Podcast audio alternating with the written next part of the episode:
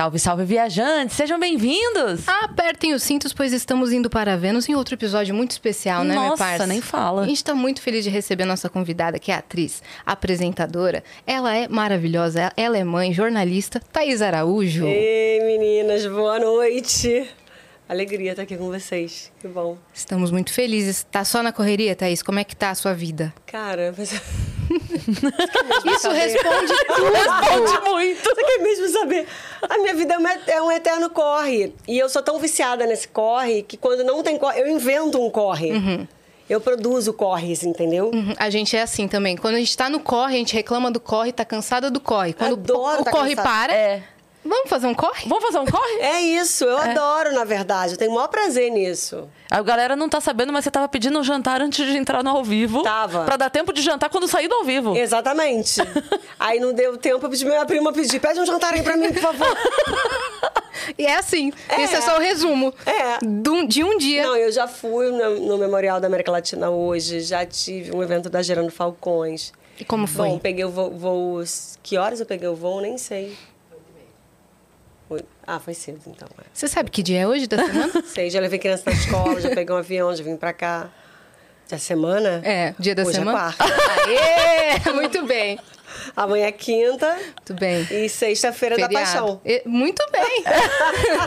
Tá melhor que a É, gente. ela tá melhor que a A lua gente. tá cheia. É. Você viu? Passei mó lua incrível. Que linda. O céu tá linda. Tá linda mesmo. Linda Lua, também fiquei chocada. É, né? é. Mas não me surpreende, né? Porque o episódio de hoje é Pois bem é. sobre isso, né? A Yas falou isso antes de você chegar, a gente tava aqui, ela falou, cara, até a lua se vestiu pra Thaís hoje. Ah, até parece. Pá, pra receber ó. a Thaís e a Luna. É, exatamente. Exatamente. A gente está aqui com.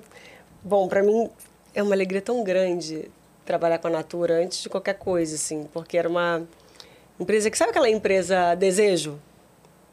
Primeiro lugar, que eu acompanho a Natura há muitos anos, desde quando eu li mil anos atrás que a Natura tinha uma creche dentro do, da fábrica, né? Na verdade, Cajamar. Isso já era disruptivo, Vocês já, já. foram lá? Não. Não. É um lugar incrível, é um lugar muito lindo.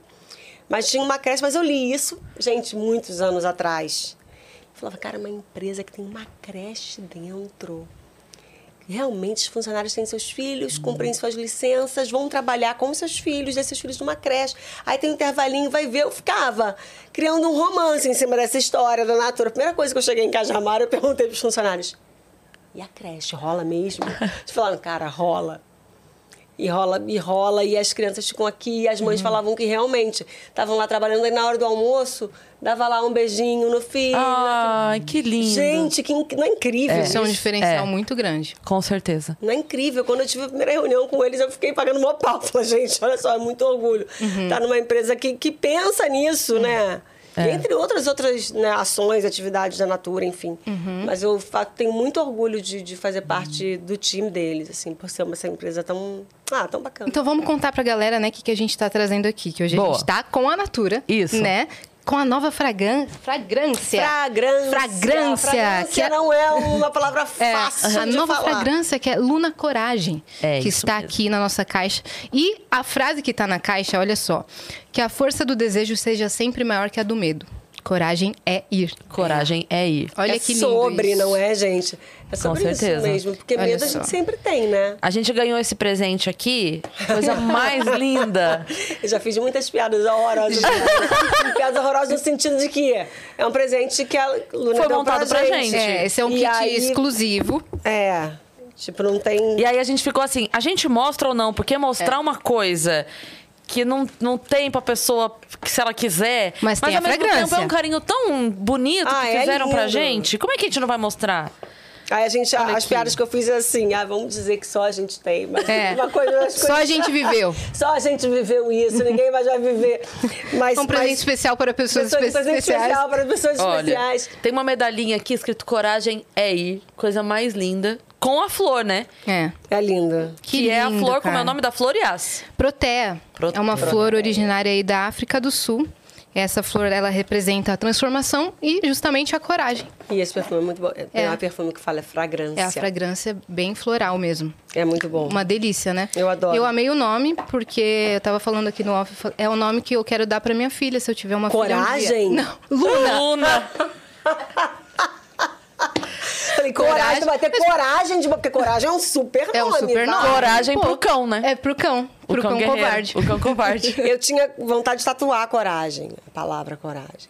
Mas eu não tenho muita coragem de fazer tatuagem. Eu tenho uma. Olha só, eu tenho uma e que eu não. e- Você, você tá num ciclo sem fim, porque você não tem Não coragem de tatuar coragem. Talvez se você tatuar coragem, coragem. não tenho é, coragem de tatuar Até o final coragem. desse episódio, você vai criar coragem de tenho tatuar de coragem. Tatuar, na verdade. Talvez você tenha que fazer a tatuagem coragem de rena pra ter coragem. Pra ter uma tatuagem escrita coragem, é, pode ser. Olha que doideira. E é isso. E a Natura está convidando todas as mulheres a ocuparem espaços corajosos pra fazer um mundo diferente, né? Yas? Exatamente. Por exemplo, você, minha parça, quando você teve que tomar um passo, você tava no magistério Aham. e mudou completamente pra viver da comédia. Sim. Como você se sentiu? Nossa, esse passo de precisou coragem. de muita coragem. Principalmente porque era, era um emprego... Eu era... é, tinha passado em concurso, era estatutária. Então, você viver, né, da vida de... de e largar a mão. Porque, imagina, né? Cesta básica, né? Abre mão da estabilidade, Da né? estabilidade pra viver do... Esse mês vai dar. Então, precisou de muita coragem mesmo. Uhum. Foi realmente de pensar assim. Mas a gente tem que... Coragem aí, afinal de contas, né? Perfeito. E aí... Deu certo. Ó, no fim deu certo. Deu certo. E você, Thaís, quando você fez o post no seu Instagram e colocou Eu duvido, mas não paro, né? É. O que, que Eu isso duvido o significa? tempo inteiro, tá, gente? Eu acho muito é, curioso, porque as pessoas me colocaram, no- já me colocaram em várias caixinhas na vida, tá? É, e agora resolveram me colocar numa caixinha é, da corajosa. E eu fiquei duvidando, tipo, mas eu não sou essa corajosa toda, eu sou super medrosa. Mas analisando a minha trajetória, eu falei, cara, eu tive grandes momentos de coragem, sabe? Em que eu fui muito corajosa, sim. Sim. E que não tem a ver a não ter medo, né? Eu fui apesar do medo, apesar da dúvida. Eu simplesmente fui. E tem uma coisa, não sei se você concorda com isso, mas assim, eu acho que só dá pra, tá- pra ter coragem se tiver medo. Porque se você não tem medo, você não tá sendo corajoso, você só tá indo. Exatamente. Se eu te falo assim, me passa essa caixa, você precisa de coragem pra isso? Não, você só passou a caixa. Só dá pra ter coragem a respeito de algo que Exato. Coragem te causa é um ir desconforto. apesar do medo. Apesar do medo. Quando a Natura, quando a gente estava conversando sobre o lançamento da, dessa fragrância, eu pensei, eu fiquei um pouco incomodada no sentido de que coragem, ai, já vão falar que eu sou corajosa, ai, não sei o que do corajosa. E aí eu fui analisar a minha vida. E eu tinha pudor em dizer que eu tinha sido corajosa. Também. Olha como a gente o tempo inteiro Aham. Se sabota. se sabotando. Não, mas eu não sou essa pessoa tão corajosa, eu sou tão medrosa. Eu lembro que na reunião eu chorei. Falava que eu não tenho coragem, não sei o quê. Tinha que ter gravado essa reunião, você lembra, Renata? Eu, ah, não sei o quê. Eu falo até me emocionando. Depois eu falei, deixa de ser besta, garota. Você é super corajosa, olha quantas feitos você já teve. E por que a gente tem pudor em dizer, falar dos nossos feitos? Falar de, de quando a gente teve coragem, quando teve que ter um ato de coragem. É, e não tem a ver com super mulher. Não é sobre isso. Não. Porque às vezes, quando fala de coragem, quer dizer que cora- pessoas especiais podem ter atitudes especiais. Não é sobre ser especial. Não é sobre. Não, é, não há nada de especial é, em, em ter coragem. Todo mundo tem coragem. Sim, às vezes é um pequeno sou- passo no seu dia. Exatamente. A coragem Com de certeza. ser. Todo ser. mundo é capaz de ter coragem. Todo mundo é. corajoso. As mulheres que levantam 4 horas da manhã para pegar uma condição e trabalhar e tal. Pô, tem, tem muita coragem, sabe? Com certeza. Que às vezes eu fico pensando nesse lugar que eu, que eu ocupo, né? Ah, você é atriz, é um lugar absolutamente privilegiado. E as pessoas ainda falam corajosa, parece que tem algo de especial. Isso me causa incômodo. Então, eu acho que é isso que eu fico negando o tempo inteiro. Assim, não é sobre ser especial. Não tenho nada de especial. E com a coragem, quando, fala, quando você coloca, né, você é uma pessoa corajosa, parece que você é uma pessoa especial. Mas, na verdade, todos nós somos corajosos. Todos nós podemos ser corajosos. O fato da gente seguir, o fato da gente ir, apesar do medo, apesar da dúvida, apesar de todas as situações adversas que cruzam, atravessam a gente, a gente é capaz de ir. E isso é muito. é, a, gente não, a gente pode duvidar, acho que faz parte do, do, do trajeto, assim. Mas a gente tem que absorver isso, entendeu? Uhum. Entender, ter esse entendimento de, cara, a gente é capaz de ir apesar do medo, Uhum. apesar dos caminhos tortuosos, apesar das adversidades. Uhum. A gente tem que. Não é só a gente é capaz de ir, não. A gente tem, precisa ir. Exato. É. É a liberdade, né? A gente precisa ir, cara. A gente precisa seguir. É. Uhum. Pra... Porque os nossos sonhos não podem ficar só na nossa cabeça, no Uhum. nosso coração. E se transformar primeiro por dentro para depois transformar, É. transformar o mundo lá fora, É, né? porque às vezes é puxado, né, gente? Não é, não é molinho, né? É. Se quiser, puxa aqui mais para perto. Puxa mais para perto. Olha, gente. Olha, ó. a tecnologia. Gente. Ele faz, ele vai, faz tudo. É. vai, Maravilha. Ele vai junto com você. Que nem Luna Coragem. É. Vai com coragem. Né? Luna vai Se com você coragem. quiser se encostar, Pode ele tudo. vem Pode. também. Ó. Estamos aqui. Só para finalizar o recado, pega o seu celular, aponta pro QR Code que tá na tela, tá bom? Isso é um recado de natura para todas as mulheres, todas as pessoas que estão aí querendo dar um passo na vida pessoal, um passo na vida profissional ou qualquer em outra área. Dê esse passo, vá com coragem e leve Lu na coragem, tá bom? Muito bem. E nós temos uma surpresa para nossa convidada. O que que é? Na tela. Ai, que amor! Nossa, que fofo! lindo que ficou. Quem fez? O Gigalvão é nosso ilustrador. Ele faz uma ilustração por dia. Então, ele fez... Eu vou ter? É sua? É sua, em alta qualidade. Em alta qualidade, pra você Tá. fazer o que, Que quiser. chique, presente pra hein, você. gente? E esse emblema a galera pode resgatar gratuitamente na nossa plataforma para completar seu álbum de figurinhas aí de emblemas do Vênus. Qual que é o código, Cris? Thaís Araújo. Olha aí. Tá aí sem H. Pode meu nome. Olha lá. É, meu nome tem H. O, o Gigalvão, ele sempre busca alguma referência. Essa imagem é de alguma foto que você postou? Alguma campanha? Alguma coisa... É de alguma personagem, será? Porque ele sempre busca alguma referência, a gente sempre fica tentando descobrir de onde foi que ele, Ai, eu não sei. Que ele foi- te lembra? Eu acho que dessa vez ele, ele criou. ele criou. Ele criou. Mas ele fez muito perfeito. O formato do seu olho tá muito perfeito. Tá. Meu Tá olho mesmo. assim, puxadinho pra cima? É puxadinho. Tá lindo. Eu amei. É Lindo, seu. lindo, lindo. Tá bom? E a gente tá ali na estrelinha, ó. É, tô vendo. Ai, exemplo de você. Tô vendo, ele sempre coloca o Vênus assim como um easter egg. E a gente não deu recado, se você quiser mandar mensagem pra Thaís, quer mandar pergunta, manda na plataforma que é nv99.com.br barra Vênus, tá bom? Sabe que eu queria uma aguinha, eu não peguei água. Uma aguinha? Claro. Pode ser gelada. Perfeito. Obrigada. Thaís, vamos atualizar a galera como que tá a, a sua carreira prof- profissional no momento. O que, que você tem feito? Qual que é a fase? Então, eu tô, começo a filmar daqui a pouco, semana que vem, a gente tá preparando uma série chamada Reencarne. Uma série de terror. Que Jura demais. que demais. Juro. Um terror. Terror mesmo. Suspense com terror, tá? Eu amo o audiovisual brasileiro nessa, parte de suspense e de terror. Acho que tem que crescer cada vez mais. É, porque a gente não produz tanto, né? Exato. Esse gênero. É um gênero, assim, que, que para mim não é um gênero fácil de fazer, porque não é um gênero que eu assista tanto. Porque eu sou medrosa. Assumo. Eu também sou medrosa. Pô, eu tenho um medo de filmes de terror, cara, juro. E aí, quando me chamaram, eu falei. E eu tinha, tinha tido uma reunião com o meu diretor lá da Globo, com o Zé Luiz de Lamarim, falando sobre desejos, né? Tipo, tava acabando a novela, eu falei, ah, Zé, acho que você precisa saber meus desejos. Eu queria muito fazer, eu tinha falado que queria fazer uma vilã e tal. Aí, cara, que eu falei, ah, Zé, eu tô aqui há tantos anos, já fiz tantas coisas, eu quero fazer coisas diferentes. Ó, cuidado que você pede. Que Cuidado com o que você pede. acabar acontecendo. Eu quero fazer uma coisa diferente. Quero fazer uma vilã tal, não sei o que ele falou. Não, você vai fazer o que eu tenho pra você agora é bem diferente. É uma série, Globoplay, de terror. E eu... Aquele silêncio assim, de terror, Zé. E aqui, né? Por que, que eu falei? Por que, que eu falei? Aí depois eu fiquei pensando assim, cara, realmente é um gênero que as pessoas amam. É, é um gênero que é muito.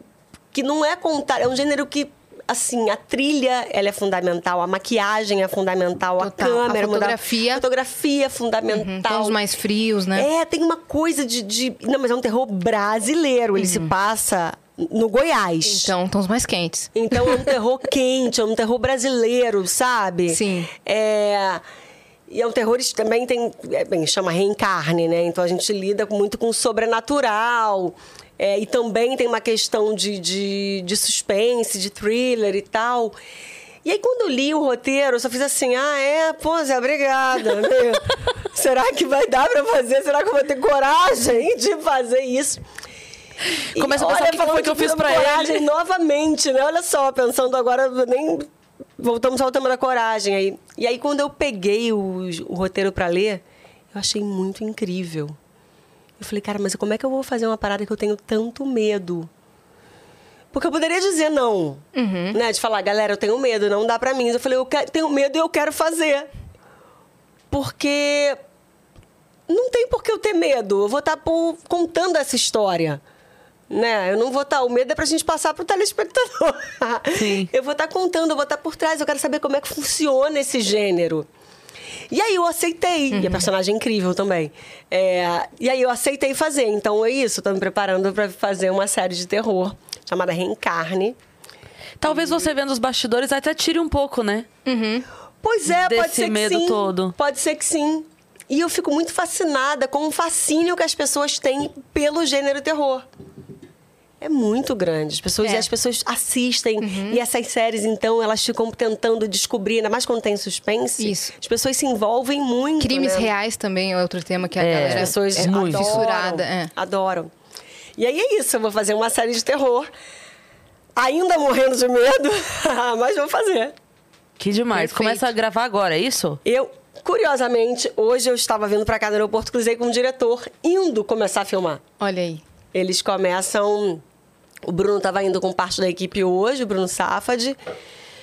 E eles começam a filmar na segunda, dia 10. Eu Previsão pra ano eu que vem? depois. Hã? Previsão para ano que vem? Eu Será? não sei quando é a estreia. Uhum. Mas vem aí, né? É, como, como é Globoplay, Uhum. é, não, a, a grade da Globoplay é flexível, né? É, Não sei como, na verdade, eu nem sei como funciona. Terminaram as gravações do The Masked.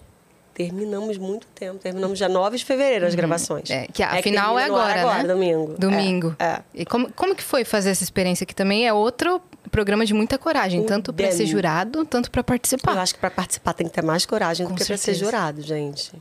Porque é difícil ali para quem tá ali dentro, eu acho. Porque as fantasias elas não são simples. Elas são pesadas demais. É, e aí sempre tem, ah, não consegue respirar, não consegue enxergar. Vira e mexe quando eles são revelados, eles falam, olha, ah, agora eu tô vendo o palco.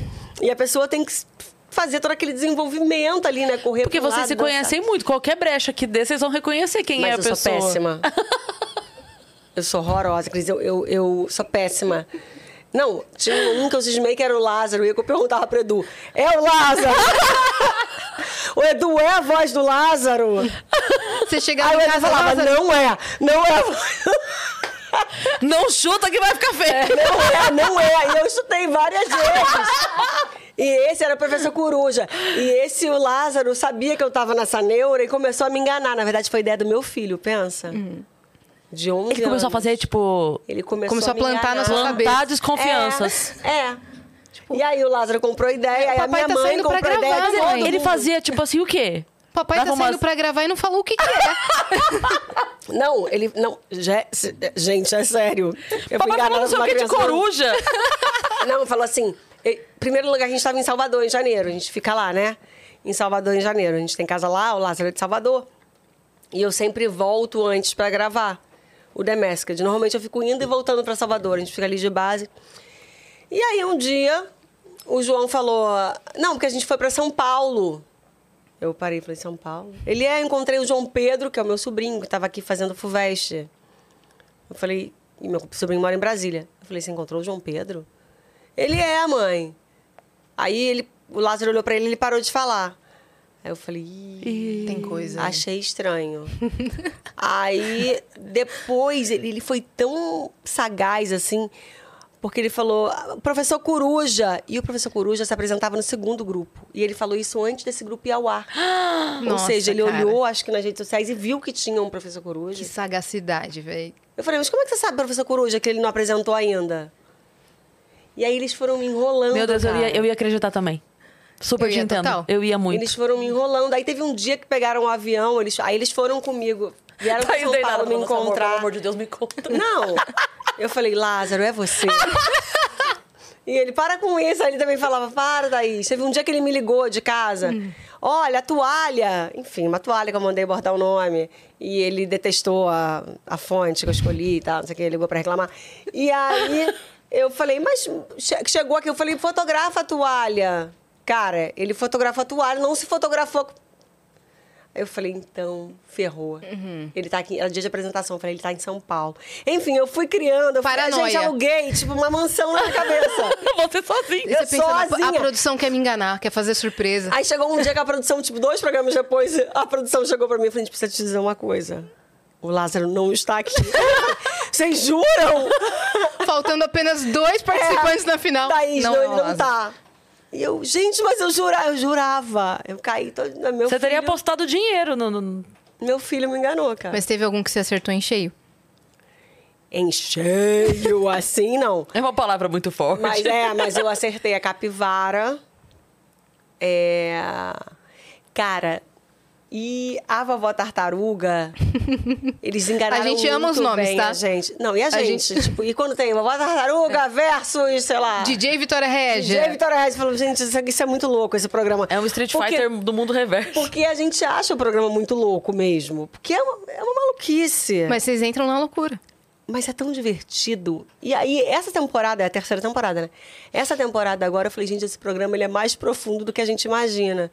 Porque quando as pessoas tiram a, a, a máscara, elas estão tão emocionadas e elas passam por tantos desafios ali dentro, tantos desafios assim. Primeira coisa física mesmo, de estar ali dentro, de não conseguir respirar, de ter que se movimentar. Segundo, que eles entram numa pira da competição que é de querer ganhar a parada. Porque ninguém tá ali deixando suas cho- à toa, entendeu?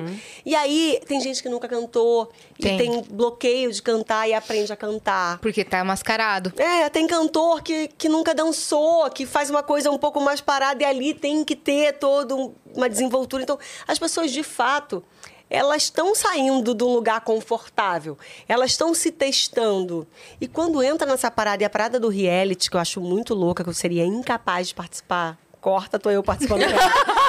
Corta, 23 e essa- 59. é o Lázaro. Vozes de efeito, assim, né? Muito taxativas, elas são ótimas pra gente pagar a língua mais tarde. Editor, separa esse corte. Das, das Pois seis é. meses a gente usa esse corte. Exatamente. É, porque tem uma questão emocional que é bastante séria.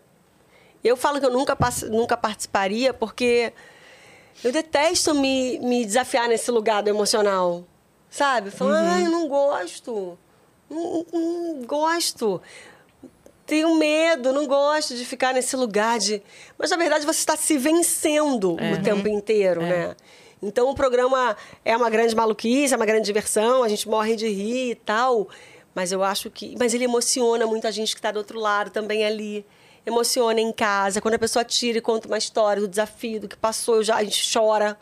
Falo, cara, um programa que não era nada, que você fala, nossa, esse programa é uma besteira, vai, umas pessoas com fantasiadas cantando um negócio. Que quando passava a dançando. chamada, a gente achava Tipo, que, ah, não vai virar. Que programa Nossa, maluco. É. De repente, o programa é um sucesso. Sucesso. Pois é. Porque é o inexplicável. Ele atinge a gente no lugar do lúdico, no lugar da criança, né? Uhum. É. No lugar em que a gente não consegue explicar muito. E eu fico imaginando também quem tá na competição, porque não pode dizer quem é, e não pode pedir pra sua fanbase ajudar. Uhum. Ele não, não tem torcida, não ele não pode pode, dizer, dizer gente, mesmo. vai lá, vota em mim, ou vai isso aqui. Mas não os tem. ajudam. Porque as pessoas em casa descobrem muito rápido.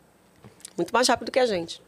Pra gente, quando vai pro ar, eu roubo direto da internet dicas. Entra no Twitter. Direto. Eu falo, quem tá dizendo que é não sei o quê? Eu falei, ih, acho que a internet acertou. Pode ser que não. A internet acerta sempre Acerta antes da mesmo. Uhum. gente. Porque a gente já tá gravando, quando vai ao ar, já tem pelo menos um ou dois programas gravados, três, quiçá. Então a gente já chutou errado pra caramba. e no primeiro a internet acerta vários. A gente Que riu loucura. muito quando o Matheus Solano chutou que o filtro era o... O Igor. O Igor do Flow. Ah, Ele ele falou, é o é. Igor do Flow. É. O filtro foi o primeiro que eu acertei, que era o Richarlison. Olha aí. Aí eh, marcavam o Igor do Flow no vídeo. É você, né, Igor? O Matheus Solano falou ele assim, como assim? É, mas foi muito engraçado porque a maneira como chamaram, como foram contar pro Igor, É. foi muito danada, porque assim, ah, você é um Igor, um filtro florido. Sei lá, era o nome do filtro era o quê? Filtro de barro. Filtro de barro. E aí, só que alguém mandou um tweet só assim, e do nada o Igor 3K é um filtro de barro na Globo. E ele falou, gente, eu não devia nem ver o programa. Ele- né? Ele, não, ele não tava sabendo dessa referência. Aí ele, ele falou assim, cara, o que, que é? Estão falando mal de mim? O que, que é? É. Eu fiz alguma coisa errada? Isso o que que- significa alguma coisa? Isso significa alguma coisa? Você sabe que a Débora Falabella hoje, estava com ela no telefone, ela falou, cara, você falou que eu era vovó tartaruga, me deu... Falei, porra, vovó tartaruga? Ela, ela, ela, ela não tinha visto também. Ela falou, depois eu vi que era a Nanda arrebentando muito na vovó tartaruga. Amiga, obrigada por dizer A vovó tartaruga. É isso que a- o programa causa. É, ela disse que a Cindy, a irmã dela, falava, Débora, Thaís te conhece, é você. E não pode falar nem pra irmã, não pode não, falar e dentro aí ela ficava brincando com a Cíntia, falava, não sei, Cíntia. Não, não sei se sou eu, se não sou eu. E a gente também e a gente entra também numa pira louca, que é isso. A gente tá aqui com você e eu tô falando, olha, é a Cris que tá lá. É, pe- juro. Por que, que elas puxaram É, esse é, assunto tá lá. É, assim? porque elas É. estão puxando esse assunto, já que foram convidadas para a próxima temporada. Todo mundo A Yas, um uma hora vai ser. Eu, pô, se se Em eu algum eu ia momento- com certeza. Com Porque a Yas canta. Em Você algum momento. canta? Aham. Em Ia algum muito. momento. E Eu não danço, então seria um momento tá libertador pra mim. vendo? Eu entrei numa pira que era, que era a Paola Oliveira também. Podia ser Porque também. eu passei pela Paola no aeroporto e um médico, eu tenho um endócrino que também é dela, falou: a Paola veio, tava aqui, veio, sei lá, provar roupa no carnaval. Ele falou. Aí eu encontrei com ela no aeroporto, de manhã, muito cedo, voltando. Ela, ai, vim ver meu pai. Eu falei, Ah, "Ih, The Masked Singer." Não bateu a desculpa. A Paola está no The Masked Singer. Porque eu também não falei pra ela, ué, o Theo falou que você veio provar roupa pro carnaval. Eu, a gente entra nessa pira também. Então, O ano quando- que vem tá lá, Thaís falando, é Yas. Esse aí É, também é Yas. é, Quando a Esse aí é Yas. É. Quando a Priscila Alcântara veio aqui, não tinha acabado a temporada dela do The Nossa, Masked. é mesmo. E ela era o unicórnio. E a gente assim, você é o unicórnio. É. E ela, que unicórnio, gente? Para. Tipo, Eu não todo gosto mundo de falando, unicórnio, é, meu bicho preferido. Aí ela falou, eu tipo, amo ah, leão, sei lá. eu amo leão. É. Vocês estão falando de unicórnio, nem sei o que, que vocês estão falando. Ela falou, seria mais fácil ser um girassol, né? É. Daí, era. Priscila Era ela. E tá lá arrasando, maravilhosa, Mas a Priscila, apresentando. Ela, ela arrasa muito, gente. Ela é uma artista múltipla, né? É porque ela apresenta muito bem, ela canta de um jeito que eu nunca vi igual. Inacreditável. A gente fica. Ivete que canta pra caramba. Quando ela começa a cantar, a Ivete fala, para. Jura, a Ivete fica assim, ó. Nunca vi igual, nunca vi igual. Nunca vi igual. A Ivete pira com ela cantando. Imagina a Ivete que entende, entende técnica, entende Sim. tudo. E fala assim, isso que a Priscila faz? Não é, não é todo mundo que faz, não, hein? Dificílimo fazer esse negócio que ela faz. Ela tá, a Priscila cantando, a Ivete fica só falando pra gente. Admirando, admirando, porque a Priscila é demais mesmo. Assino embaixo. É, é especialzinha, especialzinha. E o que, que é mais desafiador pra você? Teatro, TV ou cinema? Hum, vai depender da personagem, né? É, eu poderia dizer, antes eu diria facilmente que era o teatro, tá? É, porque eu não tinha, apesar de eu ter começado no teatro, eu fiz muito mais televisão do que eu fiz teatro. É, só que hoje em dia eu já fiz também muito teatro, muitos anos de carreira, né? eu já fiz muito teatro também. Hoje em dia, é, o, te- eu, Acho que o teatro talvez seja. Sabe por quê? Não, ah, gente, eu acho tudo difícil, tá? Eu acho meu trabalho dificílimo. Eu não acho meu trabalho fácil. O cinema, por exemplo, é uma coisa que eu fiz pouquíssimo. Fiz pouquíssimo. É, a televisão, eu me sinto muito à vontade na televisão. Né? Eu me sinto à vontade com a maluquice da televisão, que é tá você fazendo aqui uma cena de emoção e alguém tá aqui ajeitando o seu microfone. É, eu, eu Você entendo- chorando daqui pra cima. e eu entendo as pessoas que não estão acostumadas com aquilo. Passa um boom, alguém fala, não sei o que, ele tá arrumando uma mesa e tá não sei o que, e você tá pensando na sua cena. Eu, eu fui educada nesse sentido. Então, o que pode parecer na televisão mais difícil, que é que é todo mundo trabalhando ao mesmo tempo e você também já tá ali, já tá concentrada para fazer uma cena. É, você não pode porque não existe muito isso na televisão, né? De pedir para parar, para não, tá todo mundo trabalhando. Todo mundo ali fazendo a mesma coisa, que é trabalhando. O trabalho de todo mundo ali é fundamental E com horário contado. com o horário. Então, quem não está muito acostumado a essa gira da televisão se sente muito incomodado. E eu entendo, porque pode ser muito incômodo. Mas eu, como fui educada nesse lugar, eu, eu entendo É, você tá em casa. ali. É, o teatro tinha uma coisa antes que era muito desafiadora para mim, que era a questão corporal, a questão da voz, da emissão. da- Mas fazendo tanto teatro, tanto a gente aprende, né? E aí eu tô aprendendo também.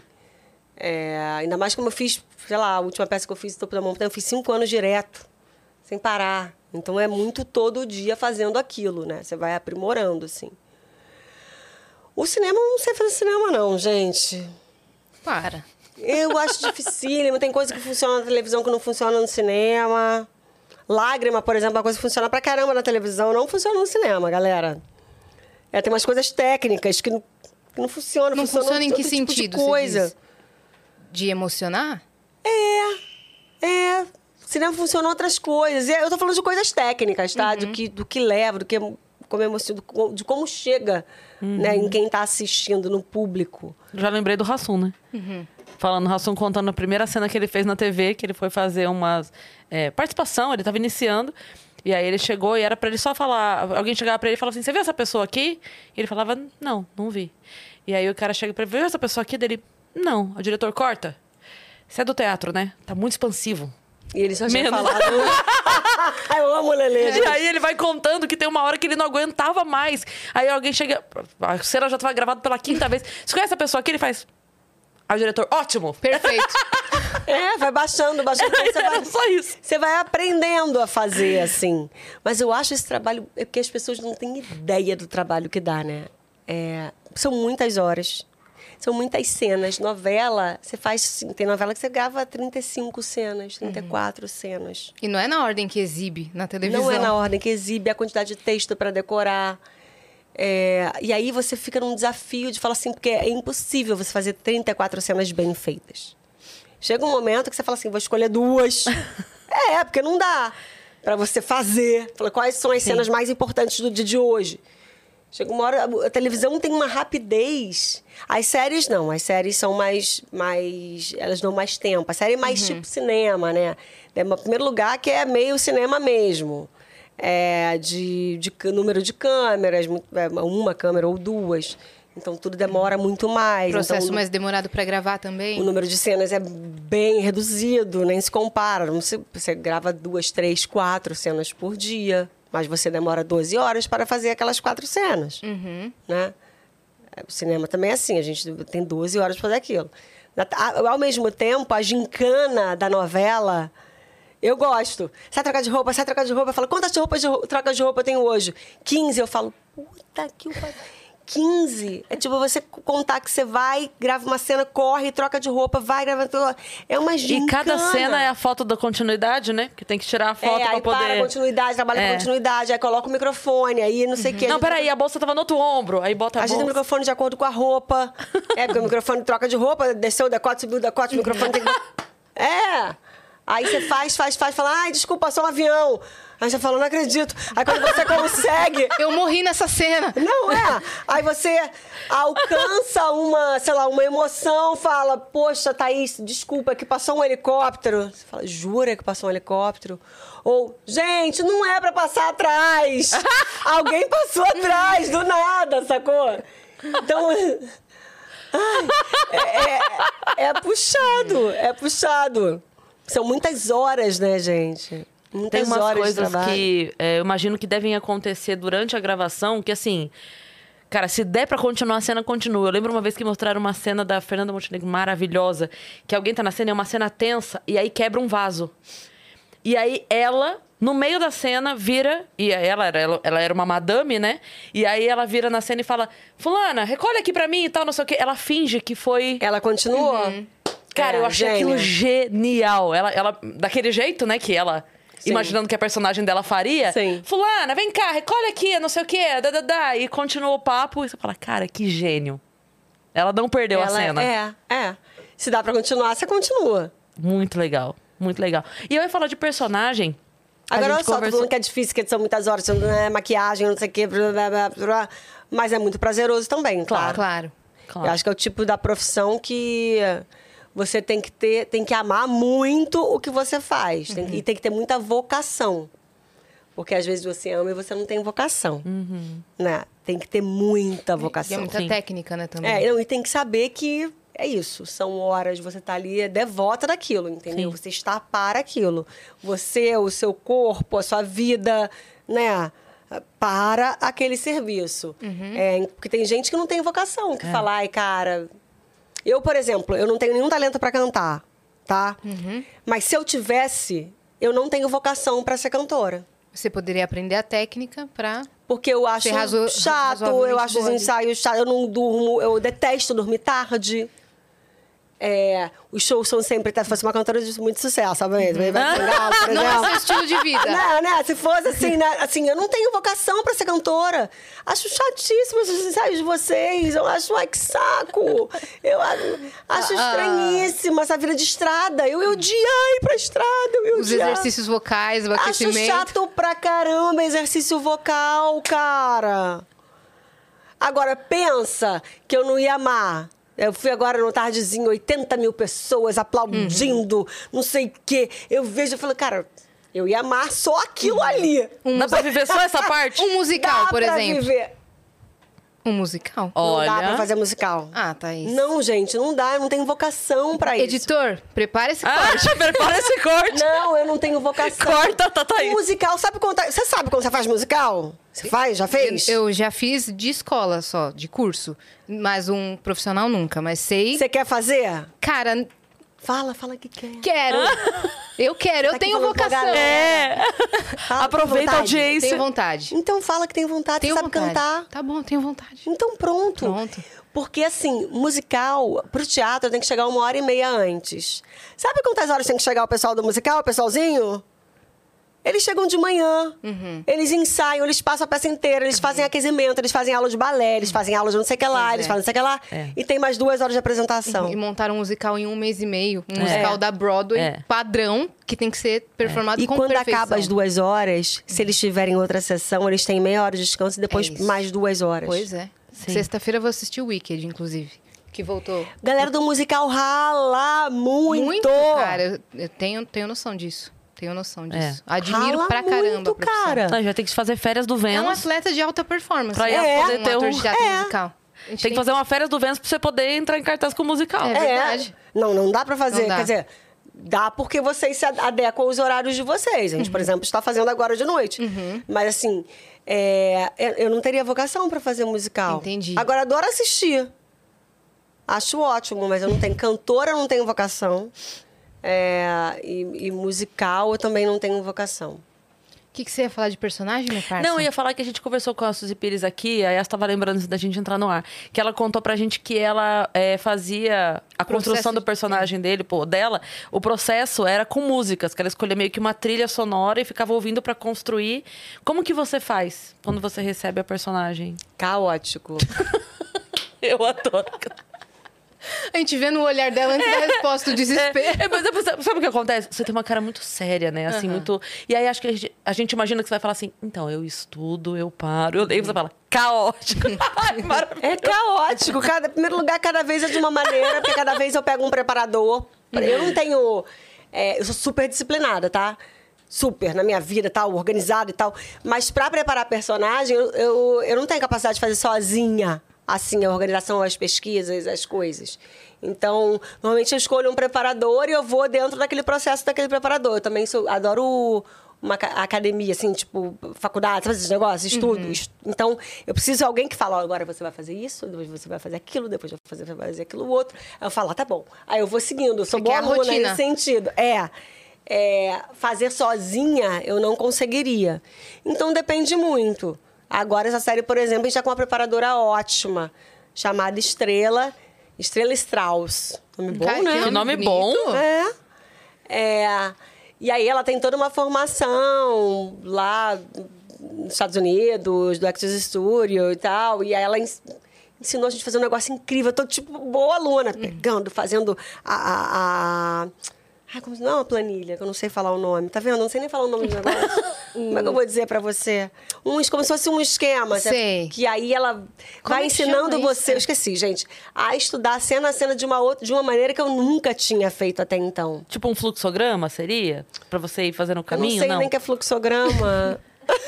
É tipo aqui- um, um caminho, assim. Se acontecer tal coisa, isso. Se... É, não, mais ou menos. Mais ou menos. Tem umas palavras-chave, assim, como é que você chega, qual é o estado de onde você vem. E não é de onde você vem fisicamente, não. O que aconteceu na cena anterior Ok. que te motivou pra você chegar aqui. Aí qual é, o, qual é o objetivo? Qual é a necessidade? Qual é o nervo dessa cena? Qual é...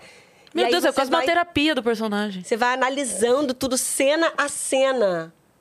E para uma série, isso é sensacional, porque você consegue ter tudo. Você só tem 10 episódios. Né? Numa novela que é uma que é aberto. Você tem 10 episódios e você consegue enxergar toda a trajetória da sua personagem ali. Muito interessante esse processo dela. Eu já fiquei com vontade de quê? Largar tudo e estudar lá. Eu ia adorar aprender aprender esse jeito, assim, sabe? Porque minha carreira foi muito construída no, no corre. Porque eu comecei a trabalhar muito nova, eu nunca parei de trabalhar, né? Por mais que eu tenha estudado, me formei em jornalismo, fiz a faculdade de teatro, não terminei. Porque eu fazia as duas ao mesmo tempo, né? E chegou um momento que meu pai falou, vou ter que, vou ter que parar. Ele, então, escolhe uma e uma que você vai escolher vai ser o jornalismo. Só te dando aquele toque, não vai ser pra você ter uma segunda, uma segunda É, um- opção. um plano Escolhe uma contanto que seja essa. É, exatamente. Então eu fico sempre nesse lugar de que, ah, eu devo terminar, sabe? Me devo isso. Me devo. Você tem vontade de, é, de atuar como na direção ou em qualquer outro sentido? Como preparadora, por exemplo, de alguém? Hum, será como preparadora? Não sei. Não, eu, eu gosto de produção. Eu gosto de fazer produção. Eu sou mais, eu tenho uma produtorazinha dentro de mim. Ser produtora executiva de um filme, é, por isso eu exemplo, sou. assim. Produtora ou conceituar. Sabe, agora dirigir o set. Eu não. eu acho que eu não tenho esse talento também. Acho que eu não tenho essa vocação, não. Mas produtora, produtora executiva e fazer o conceito, né? Uhum. Isso, eu, isso sim. Você falou de, de estudar fora. Não teve uma vez que você foi estudar em Paris? Fui. Como é que foi? Péssimo. Que bacana, escolhi Tá ótimo. certa. Foi péssimo porque não se concretizou, né, gente? Eu tive que voltar pra fazer uma novela. Então, eu fui pra passar seis meses fiquei um mês. Com 20 dias eu já tive a notícia que eu tinha que voltar. 10 dias foi pra empacotar tudo que eu levei. Revoar. É, é. Oi, Paris. Tchau, E Paris. não aprendi o francês. Você foi pra fazer um intercâmbio É. pra aprender o É. idioma. Mas tem eu vontade de ir ainda? francês até agora. Até hoje eu fico estudando. E aprendeu? Não, só tô estudando ainda. não aprendi, não. Ai, eu acho francês difícil, eu amo. E eu É tenho lindo, vergonha. né? É, e eu tenho vergonha. Que eu falei, ah, eu queria ter aprendido essa língua mais nova. Porque é uma língua muito complexa, né? Ela não é uma língua fácil, É verdade. assim. Mas eu acho que, na verdade, eu tenho mais vergonha do que dificuldade, sabe? Que nem você no inglês. Você entende isso, pessoal do inglês? É. Tem gente que É. tem muita dificuldade no inglês. É. Eu, eu, eu tenho maior facilidade com línguas, na verdade. Eu falo espanhol, já falei melhor, tá? Hoje em dia eu só me Tá comunico. enferrujado. É, preciso voltar, o tempo inteiro eu fico falando. O inglês. Agora, o francês, cara. Não sei porquê.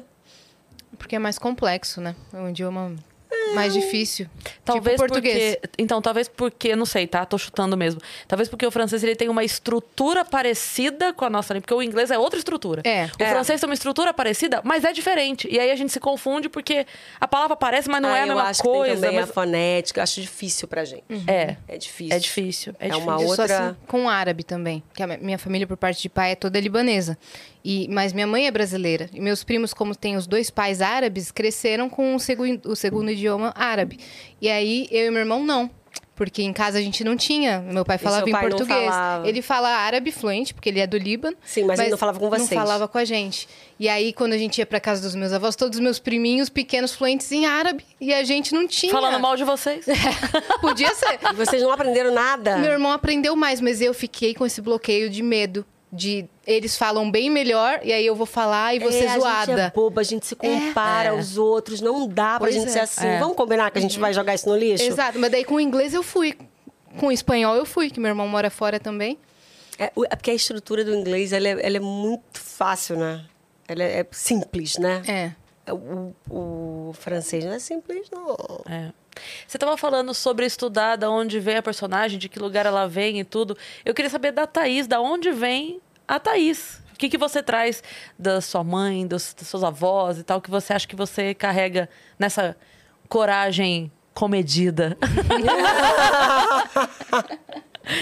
Eu acho que eu tenho vergonha de dizer que eu tenho coragem. Ai, deixa eu ver de onde eu venho. Bom, eu venho de uma família bastante feminina, assim, muitas mulheres. É, eu nasci de sete meses. É, eu nasci na Baixada Fluminense, em Duque de Caxias. Nunca morei lá. Eu nasci porque a minha mãe começou a passar mal e o médico estava lá. O médico dela, que já tinha feito parte da minha irmã, falou: corre pra cá. Ele estava de plantão, nasci em Caxias. Tenho família em Caxias, tenho família da Baixada, minha família tem bastante gente que mora na Baixada Fluminense ainda, em Caxias, inclusive, Caxias, Belfort Roxo e tal. Mas meus pais já moravam em Pilares, que era a zona norte do Rio de Janeiro. Aí, de lá, a gente foi morar no Meier. E a minha mãe, assim, a, a minha avó morreu muito jovem, com 37 anos. E aí ela deixou quatro filhos. Um menino de 9, uma menina de 12, a minha mãe de 17 e a minha tia de 18. A minha mãe foi a primeira a casar. E quando minha mãe casou, a minha mãe botou todo mundo de volta na casa dela, porque a família é muito pobre. Quando minha avó morreu, eles um pai desses pais que não nunca apareceram. Então minha avó tinha era mãe dessas quatro crianças, morreram uma família muito pobre, separou, cada um foi morar com um parente. Quando minha mãe casou, ela botou todo mundo dentro da casa dela, então ela terminou de criar todos os irmãos. É, então a minha mãe é dessa, a minha avó era, apesar de ter falecido muito jovem, era uma grande matriarca também. É, e minha mãe herdou esse lugar, esse, ela é a grande matriarca da família. E, e era isso, né? Três irmãs e o meu tio. Ah, então é uma família com muitas mulheres, muitas mulheres, e criada por muitas mulheres.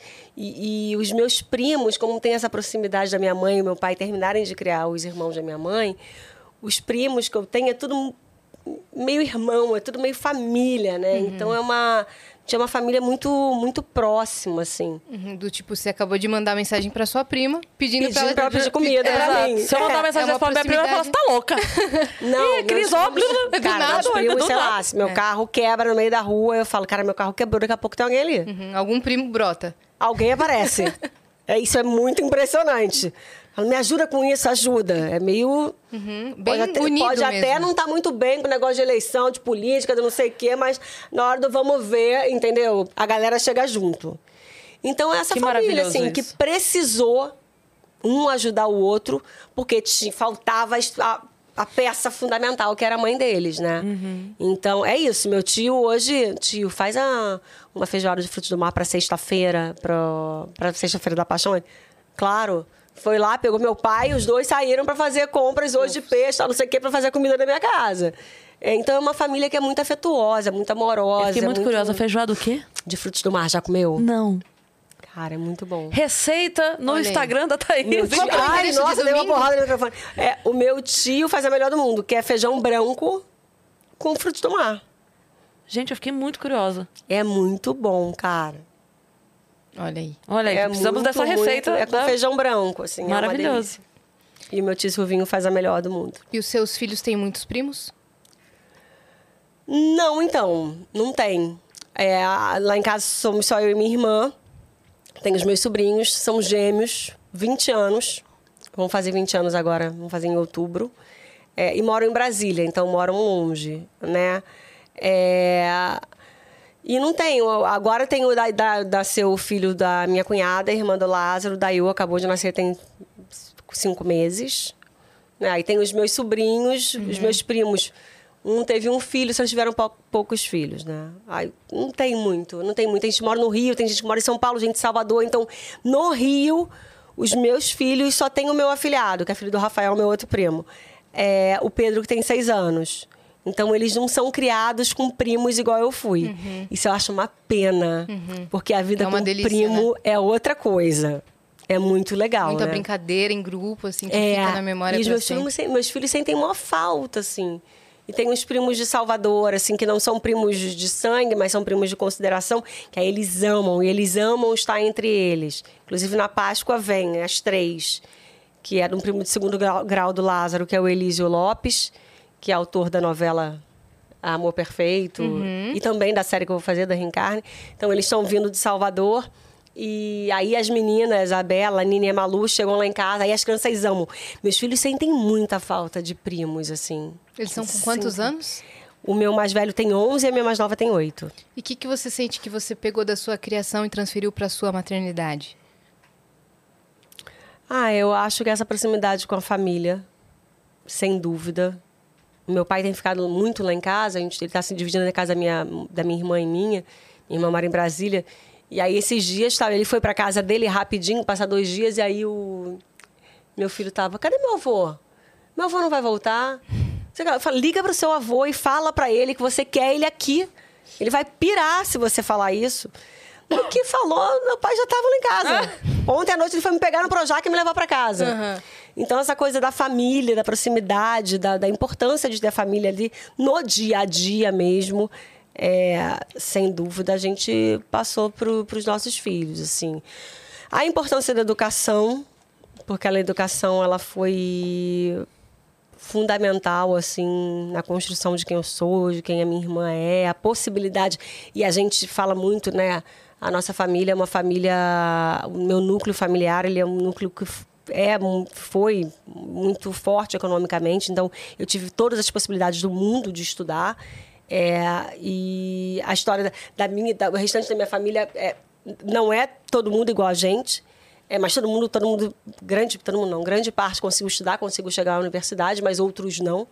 É, então a gente fala assim, e os meus próprios primos que não tiveram a chance de estudar falam com os meus filhos assim, cara, a diferença é que a gente não teve a chance de estudar assim até o final, porque a gente teve que trabalhar, porque a gente teve que fazer outras coisas, porque teve uma questão de desestrutura familiar em que a gente acabou perdendo essa, essa possibilidade. Mas hoje, se eu tivesse estudado, a minha vida seria completamente diferente.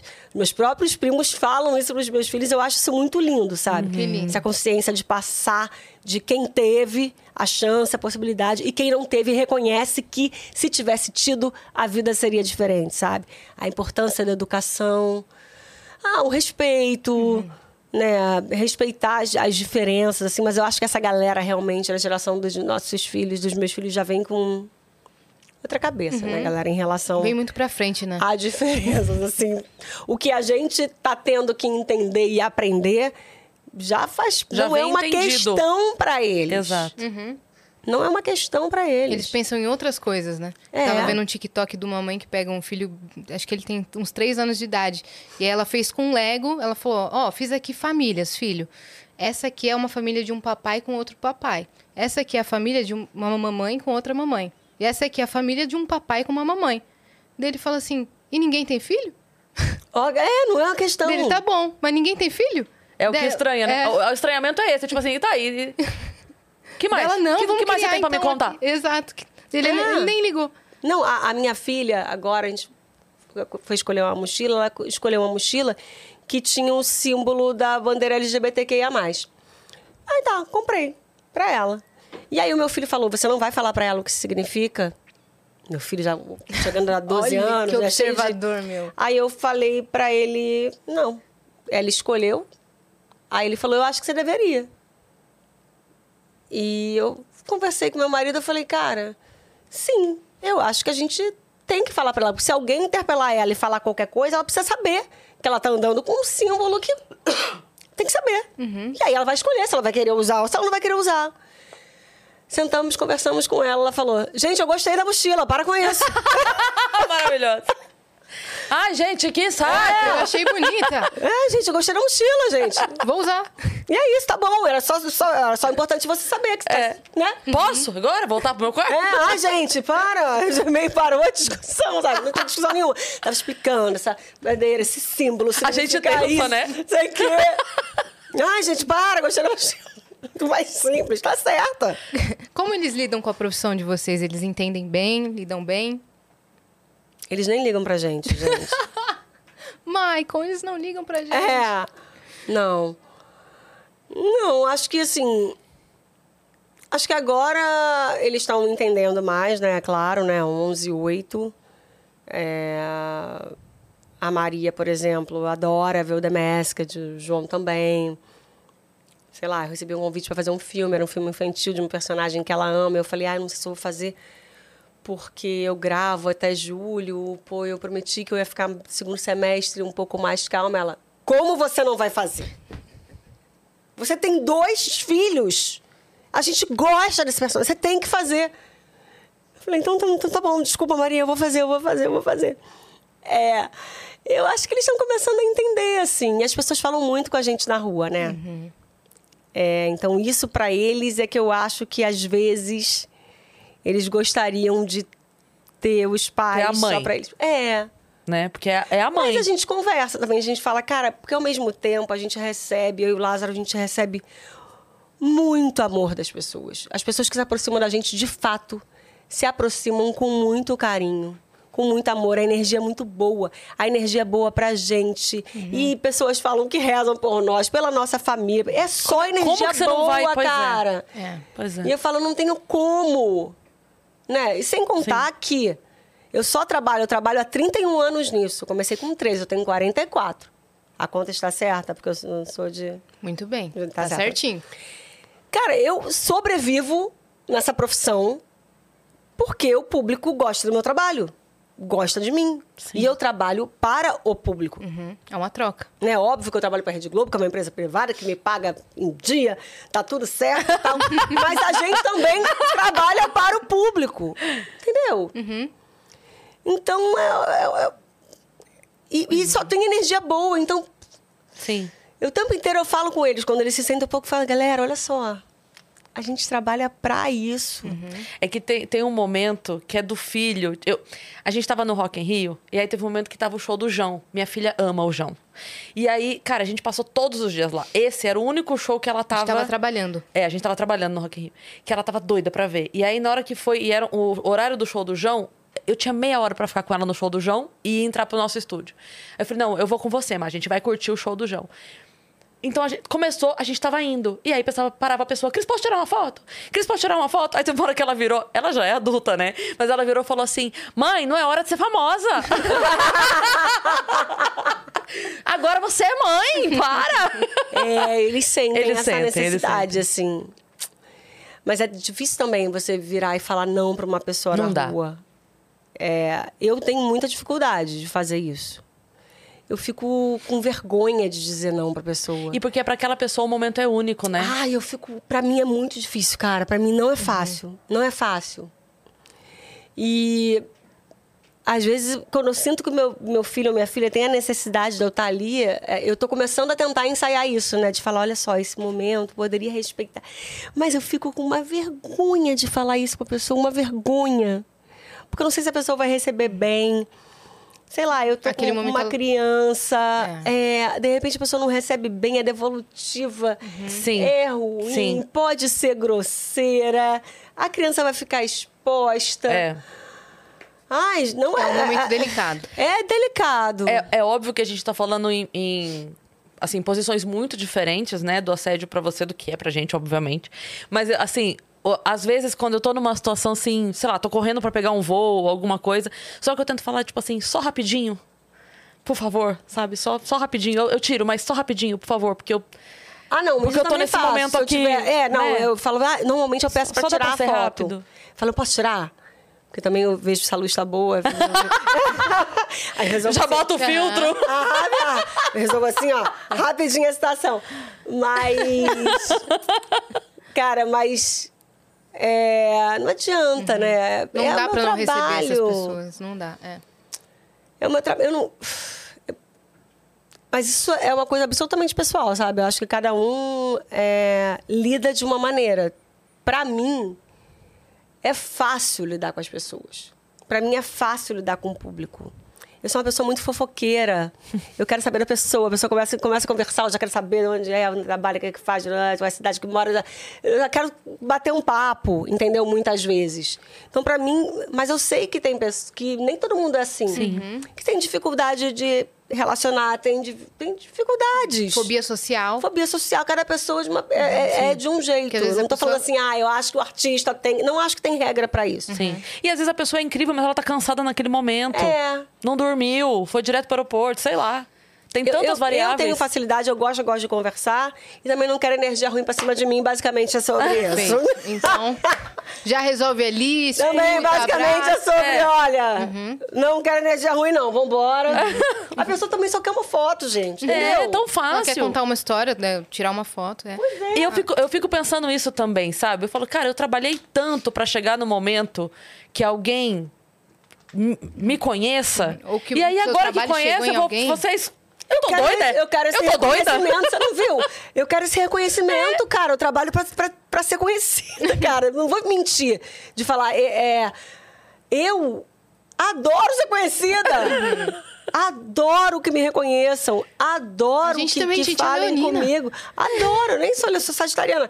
Mas eu adoro. É fogo também, né? É. É, olha lá. Adoro. Não é à toa como. Porque tem a ver também sobre o reconhecimento do trabalho, do esforço. Claro! Exato. E uma representatividade também, muitas vezes. Viu? Mas É. a, a pessoa que tava dando aula em Sorocaba sai, larga tudo, começa a fazer o negócio, se dá bem, que tinha falado, e na hora de dar foto, nega a foto, tem que internar. Hum.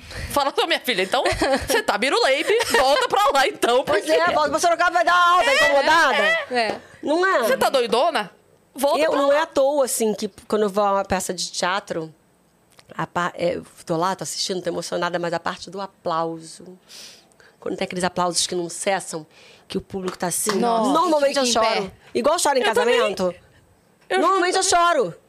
E agora, quando eu tô no palco, que as pessoas estão aplaudindo, eu morro de vergonha. Olha que pessoa complicadinha. Isso é complicado. Não sou complicadinha? Quando a pessoa aplaude e tal, não sei o quê, eu fico assim, ó, quase bom, pedindo, gente, né? quase pedindo desculpas. Tipo, Você- quando vão cantar parabéns pra você, você é aquela que não sabe o que fazer. Se bate não, eu palma. fico. É, não, eu gosto, eu gosto. não. Mas, mas quando é pra mim, eu tenho dificuldade de receber elogio. Eu também tenho, entendo total. Maior dificuldade. Eu acho que eu vou virar essa chave também, sabia? Precisa, precisa. Precisa total. Agora, quando Precisamos. começarem a me aplaudir, eu falo, cara, eu vim aqui pra isso. Por que, que eu não recebo esses Pois é. aplausos? Pois é. Né? E o aplauso é uma coisa tão doida que, assim, a, a gente entende, né? Como artista, a gente entende o valor que tem. Então, já aconteceu, por exemplo, de eu sair de show e sair depois pra comer e ir num lugar onde tinha alguém tocando, sabe? Isso aconteceu. E aí, o cara toca uma música, toca outra música. Cara, na terceira eu falei, ninguém vai aplaudir, não? Aí, pois, eu esperei a hora que no intervalo eu fiquei em pé. É, Então, aí. todo mundo fala, escuta, É isso aí. vamos! Vamos, tem um artista ali se apresentando, faz favor. mas não é. Porque eu fico incomodada. Falo, cara, não interessa ser um barzinho e tem três pessoas ouvindo. O cara cantou a música, você aplaude. O cara tá ali, cara. Caramba! Se apresentando pra você. Pois é. Ai, eu tenho, assim, não, tenho o menor problema em dizer que eu gosto de que as pessoas falem comigo. Gosto mesmo. Gosto Cara, mesmo. agora não tem o tem menor a- problema. sai Agora você sabe que você soltou um É. monstro agora, né? Adoro! Tá aí chegando falar, quatro horas porque- antes do aeroporto. É, seria mentira, entendeu? Se eu falasse, ai, não gosto, eu adoro ser reconhecida. Adoro quando falam comigo.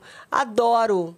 Adoro, saio quase, "Ê, oi, oi. Eu andando no Projac, eu sou praticamente uma vereadora. eu falo com todo mundo. Ei, fala- E quando a pessoa não fala comigo, eu grito. Tá pensando lá do lado. Conhece todo Ei, mundo. Darlan! Você quer? Lá do outro lado, tal Darlan, sei lá. Eu, eu grito as pessoas do Projac. Fala com todo mundo. Hum, Hoje mesmo eu tava tomando café com a Adriana, que limpa lá em casa, e eu comentei, hoje é a Thais Araújo lá no Vênus. Ela, Nossa, que legal. Uma vez eu tava na Paulista, o Lázaro tava gravando lá. Não ac- Acredita que ele parou e falou com todo mundo, tirou foto com todo mundo. Eu tenho uma foto com ele. Queria ir pra tirar foto com ela também. Ele parou. E ela não veio. Ela não veio. Adriana. Mas a- aí, agora, agora Por eu conta vou... da mudança de horário. Vou um dia, falar da, da minha experiência com o Lázaro no Rock in Rio, Pode lembra? contar. Nossa, escuta ah, eu essa. não tava. Você não, tava ele na foi, hora. tava- ele tava com seu Com as, filho. com as crianças. É. Sabe onde é que eu tava? Ah, no Na show. tenda da Natura. lá. É. Ah, Era no show do Emicida? era. Era no- Perdi o show do Era. Emicida. Não, mas aconteceu uma coisa tão maravilhosa, porque eu estava aqui na filinha, lá na área VIP, né? Estava aqui eu com o meu pratinho, né? E tinha uma parede na minha frente, né? E a parede era Lázaro, porque eu tenho 1,60m. Então estava ele aqui. eu estava mais ou menos na altura da cintura dele. E aqui e tal. E as crianças, pra mim, bom, um pai com duas crianças, ok, tranquilo. E vinha alguém falava com esse homem, vinha alguém. E eu falando assim, gente, o que que tá acontecendo? Isso aqui é o dono do Rock in Rio? Homem, Todo mundo veio falar com ele. E aí, beleza, e fomos aqui. Em algum momento, alguém veio daqui e pediu uma foto. E ele virou. Quando ele virou, eu falei, meu Deus! Lázaro Ramos. É Lázaro Ramos na minha E frente. você falou com ele? Não, fiquei com vergonha. Ai, aí, Mas só aí que veio o daí, plot. aí veio o plot twist. Porque eu terminei de fazer. E ele saiu, né? Lotado, tá? Lotado, lotado, lotado. Ele terminou de fazer o pratinho, saiu e eu fiquei travada. Falei, meu Deus do céu. Eu tô na fila do Bom Prato com Lázaro Ramos. Olha a minha vida. Aí eu peguei aqui as coisinhas e tal e procuro um lugar pra sentar, não tem. Procuro um lugar pra sentar, não tem. Procuro um lugar pra sentar, não tem. Todos os lugares ocupados e tinha umas mesinhas de centro. Aí eu falei, cara, será que eu sento no chão pra comer? Daí eu olhei, tinha uma galera sentada no chão pra comer. Quando eu olho, Lázaro sentado no chão. Eu Com falei, as crianças. eu falei pra ela depois, falei, se Lázaro Ramos senta no chão, meu amor, quem sou eu? Falou, sentei no chão. Quem Lázaro sou eu? sentou também. O Lázaro estava sentado no É. chão, mas quem sou eu na fila do pão? Sentei lá no chão, falei, pois eu vou comer aqui também. E aí foi isso. Ai, gente, as crianças amaram o Rock in Rio. Foi incrível. Eles, lev- eles amaram. Tô louca pra ir no The Town aqui também. tá? Nossa, Bruno Mars. Amo Bruno Mars. Bruno Mars não parece um primo nosso? Parece. Não é? É, da ele família é de vocês. É. sabe? Ele dança, ele tem uns, uns amigos que dançam junto. Ele é engraçado. Eu olho pro Bruno Mars e falo, gente, esse garoto é meu parente. Ele parece ser muito divertido. Nossa, Parece. não parece. Ele parece ser meio. Parece. Tem uma galera que a gente conhece, assim, gringa, que parece meio família nossa. Isso que eu queria te perguntar, cara. Como é Viola Davis? Por favor, Maravilhosa. me conte tudo. Maravilhosa. Do que se alimenta, como vive. Maravilhosa. E firme, Sexta no né? Globo Repórter. Você olha pra ela, você vê. Tem uma fortaleza, né? É. Vocês leram o livro dela? Ainda não. Não. Cara, o livro dela, a vida dela. Uma vida muito difícil. Muito difícil. E aí você consegue entender aquela estrutura de mulher ali. Sabe? Falando, cara, é preciso ter estrutura para conseguir passar por tudo isso. E aí, quando você vê as personagens, você consegue entender que só uma pessoa com aquela vivência consegue tão profundamente nas emoções. Uma questão de vivência. Tá na Totalmente. pele dela, tá no sangue dela, tá no corpo dela. Então, é- essa profissão nossa, ela tem uma coisa muito boa, porque assim, você aprende, né? E quanto mais vivência você tiver, melhor ator e atriz você vai ter. Você vai ser. Né? Você aprende com o tempo. A vida ensina as dores, ensina os amores, ensina. Viver ensina. Você tem repertório. E o repertório dela é muito brabo. Sabe? Aí você consegue entender assim, cara, só dá pra ir nesse lugar aí. Ou você é um gênio, e ela também, além de tudo, acho que tem uma questão, né? é, de ser uma mulher muito inteligente, tá? mas acessar determinados lugares só conhecendo. É, só com repertório e vivência mesmo. É, a gente tem algumas perguntas que o pessoal mandou e a gente precisa respeitar. Não. O horário cancela da Thaís. Mentira, gente. E a gente precisa respeitar Tá o horário legal. dela. Não. Vamos ver as perguntas e depois a gente continua até a hora que der tempo, mas a gente precisa honrar as pessoas que mandaram. Ó, é, a primeira aqui, Jéssica Mille mandou. Boa noite, Thaís, Yas e Cris. Boa noite. Mandando noite. aqui só pra dizer o quanto Thaís é incrível e tem um talento gigante. Admiro muito seu trabalho. Você tem uma família muito linda. Grande abraço a você e Lá- e Lázaro. Sou fã demais. S2. É S2 o nome dela? É Jess. Jess. S2 o é um S2 é o coração. Ah, tá. Como é o nome dela? Jéssica Mille. Jéssica, beijo, beijo. Tá vendo? É, é esse tipo de mensagem da Jéssica que a gente recebe, cara. Como é que você vai negar um negócio É, desse? Como é que você não vai escutar? Pois é. Pelo amor de Deus. Ó, Eu acredito em negócio de energia, vocês acreditam? Totalmente. Totalmente. A Isabela GBS mandou. Cris, agora é pra você, só pra Oi. dizer que você é demais. Sou Obrigada. de Maringá e adorei te ver pessoalmente. Muito engraçado e simpático. Um beijo pra você, Thaís Meu e. Deus. Por favor, volte mais vezes. Cara, eu amei. Eu falei isso. eu Não sei se foi ontem, se foi aqui. Eu não sei onde foi que Foi eu falei. aqui, foi, foi aqui, aqui. né? Eu falei, cara, o show de Maringá sexta-feira entrou no meu top 10 de melhores shows da minha vida. Essa plateia estava demais. Eu amei. Eu sempre amei pra Maringá, mas esse show foi. Vocês estavam incríveis. Eu que agradeço. Foi maravilhoso. Obrigado por ter ido no show. Que querida. Boa. Vamos para a próxima mensagem, então. É, acho que tem mais, mais de uma Luciana? Tem, né? Tem. Aqui. É, Leu porque- da Luciana que tem um um textão. Então vamos, vamos para o textão. Luciana Matos. Thaís, sua sagitariana linda. Meu filho nasceu no mesmo dia que você.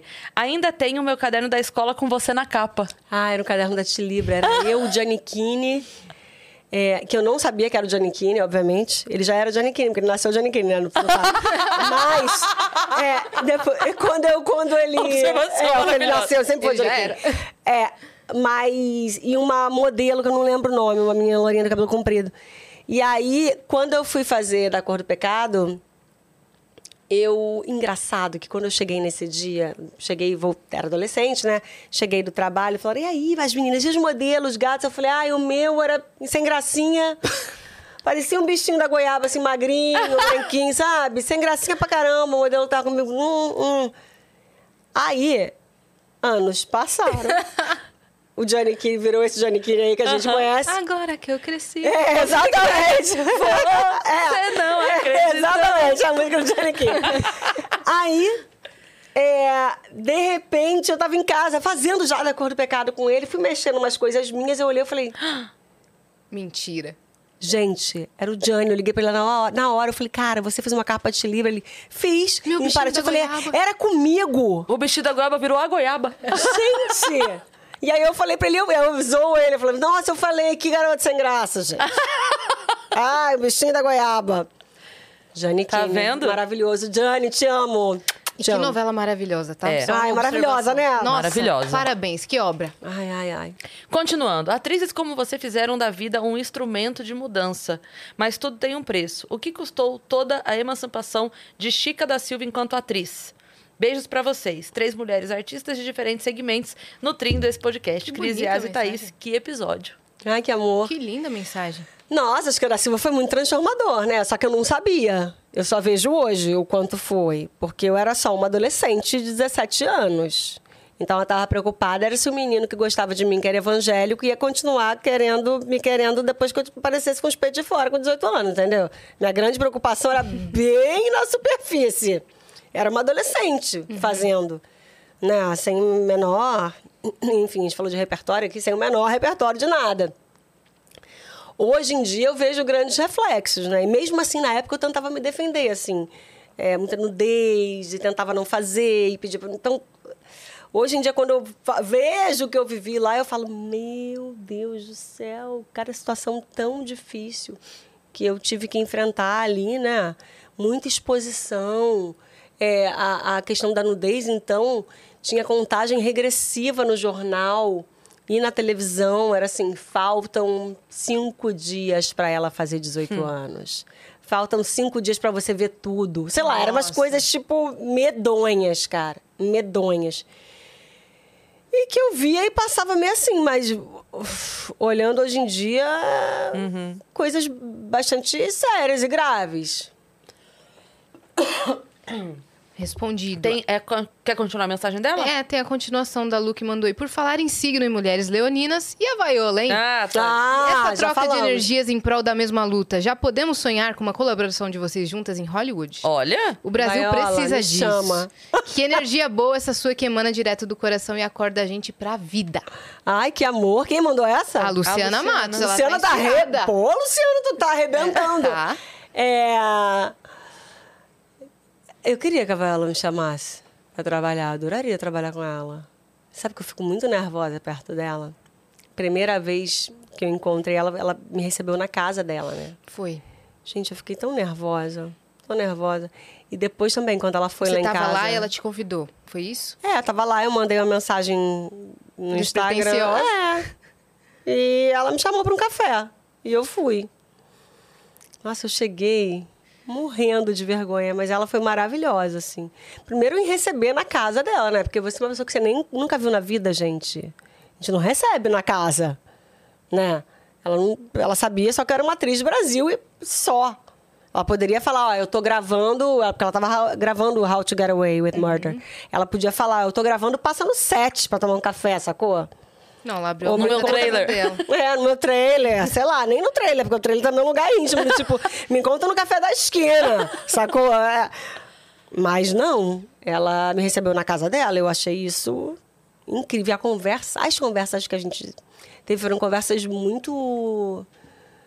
muito bonitas, assim, de, porque a gente falou do que é ser uma atriz, do que é ser uma atriz negra, do que é trabalhar com um filho pequeno, sabe? Do que é casamento, de conversa de duas mulheres profissionais, assim. E, e foi muito bonita a maneira como ela fez, muito bonita. Eu fiquei muito emocionada E aí, outra vez, você a recebeu na minha casa. na sua casa. Mas aí tinha mais gente, né? Eu, obviamente eu sentei, conversei com ela e tal, mas aí tinha também, tipo, a gente queria muito apresentar o Brasil para ela. Aqueles artistas que estavam lá, foi, foi super difícil, porque eram tantas pessoas incríveis que a gente queria levar, mas eu também nunca, a gente não queria que ela sentisse que ela estivesse trabalhando Uhum. ou que tivesse muita gente. A gente queria que fosse uma coisa íntima. Então, é, é, foi difícil, assim, pensar nas pessoas, porque a gente queria que todo mundo tivesse, sabe? E também para deixá-la à vontade, falar, hora que você estiver cansado, quiser ir embora, você vai. Isso aqui, primeira coisa que eu falei para ela, isso aqui não é trabalho. Não é trabalho para você. Se você quiser tom- tomar uma- uma- um copo d'água e ir embora porque está cansada, ela tinha vindo da mangueira, ela tinha vindo Nossa. de vários lugares. Eu falei, fique à vontade. Estamos aqui entre amigos, a gente vai continuar aqui. A gente vai continuar bebendo, a gente vai continuar comendo, a festa vai continuar. Mas fique à vontade para ir embora. Queria que ela ficasse à vontade. Cara, ela ficou lá, sei lá, duas horas e meia. Quanto tempo? Ela ficou um tempão, cara. Ela é maravilhosa. Não decepciona nunca. Maravilhosa. Eu achei que ela ia entrar num pé e sair no outro. Quando eu vi que ela estava vindo de vários lugares, eu falei, gente, ela não vai durar.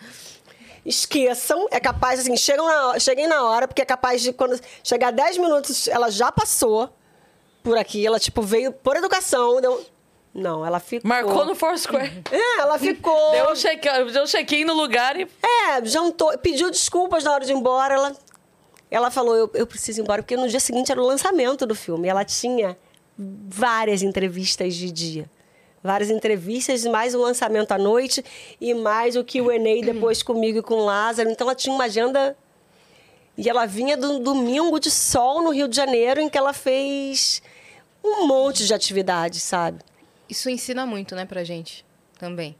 A gente sentiu muito isso com o Chris Martin também. Não, Cara, Chris Martin é uma loucura. Chris É. Martin, ele aproveitou o Brasil mais do que a gente aproveita. Pois é. Porque foi Ele a todos, todos os os lugares, rolês. cara. Foi É. pro samba, foi jogar altinha no Rio, foi pro show de piano do Ludovico Einaudi. Foi- fez todos os rolês possíveis. Veio Foi, pro to- foi tomar o pingado lá. foi tomar um pingado. Ele é. É. Não, é mas a gente saindo de- também. A gente coloca essas pessoas numa posição.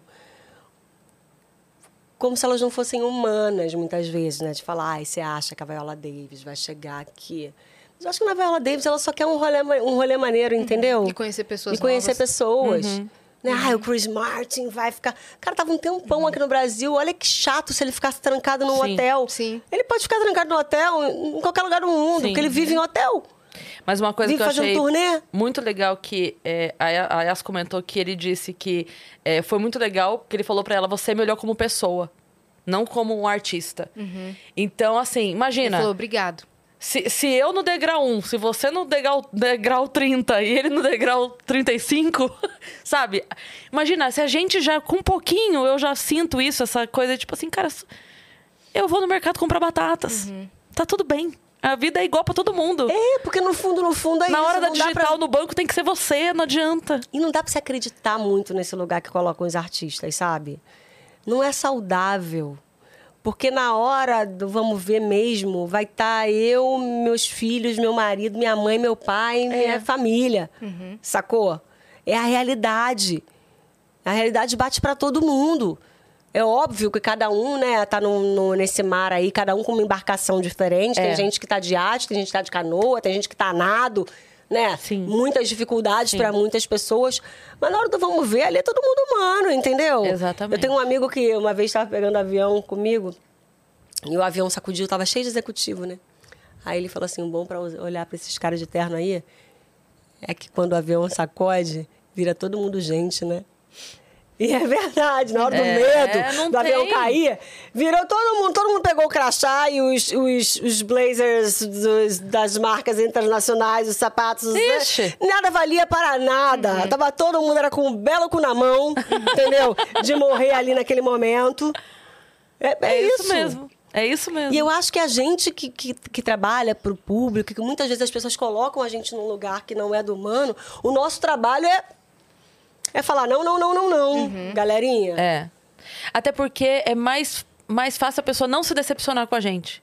Porque o dia que essa pessoa encontrar a Thaís cansada, é a Thaís cansada, que acordou É. cedo pra levar o filho na escola e pegou um voo e veio pra São Paulo e tá o dia inteiro na correria e vai sair daqui e vai ter que jantar correndo porque a É. prima pediu a janta. É aquilo que eu falei É aqui. só uma Ah, eu pessoa. adoro falar com as pessoas e tal, mas vai chegar um dia que alguém vai topar comigo, eu vou estar cansada. É. Ou vou estar chorando.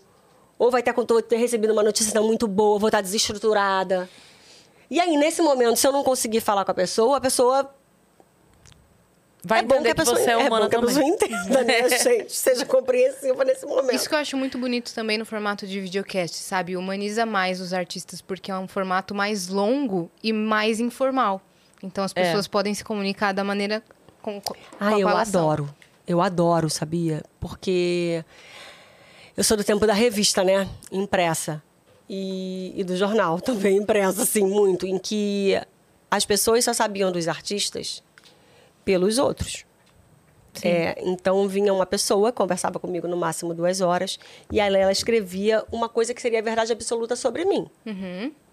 Só que com todo o histórico daquela pessoa, entendeu? Com todo o background, com toda a origem dela, com todo o julgamento dela sobre mim, sobre o que ela conversou sobre duas horas só. Conhece nada sobre mim. Aí, de repente, você lia e "Não, olha, que antipado, não gosta garota.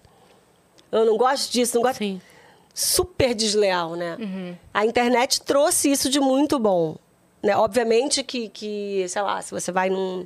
O Instagram a gente não pode levar a sério, porque tem, enfim, cada um usa o recorte que tiver, né? E tem A edita do também. jeito. É, edita do jeito que quiser. Eu, por exemplo, ninguém vê a minha família, os meus filhos. É, meu recorte é esse. Eu quero falar sobre o meu trabalho. Até falo sobre, muito raramente, sobre vida pessoal. Quase nunca, né? Na verdade, tudo é, meu é, é sobre trabalho difícil ter. Mas, mas, assim, aqui, por exemplo, eu posso conversar com vocês durante uma hora e meia, duas horas, sei lá. E aí vocês vão me, vão me ouvir falando, o povo vai me ver falando, sabe? Sim. Tem, é muito legal mesmo. Sim. O formato que mudou aí, a comunicação É. mesmo. Nossa, tô falando muito, eu falo muito. A gente Tá ama. a gente queria mais três episódios com você. A Mariana C. Almeida falou assim, ó.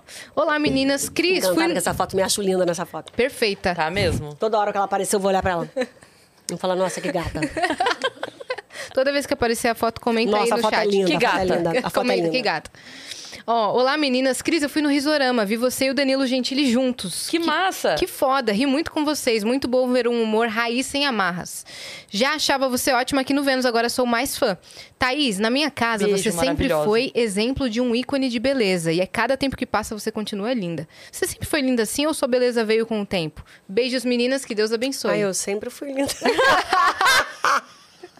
Ela já nasceu assim, igual o Gianecchini, que já É, nasceu não, o Gianecchini. Giannichini foi melhorando, para. Hum, mas eu. É, não, bichinho da goiaba, era mesmo. É, mas eu também acho que eu fui melhorando. Eu não sei se eu fui melhorando ou se eu fui me aceitando. Isso é uma coisa que. A autoconfiança também É, muda a gente. Eu acho maturidade, né? Eu, eu implicava com várias coisas do meu corpo, eu não implico mais com nada. Eu acho que tem uma coisa de aceitação, de maturidade, assim, que vem que deixa a gente mais segura, assim. Uhum.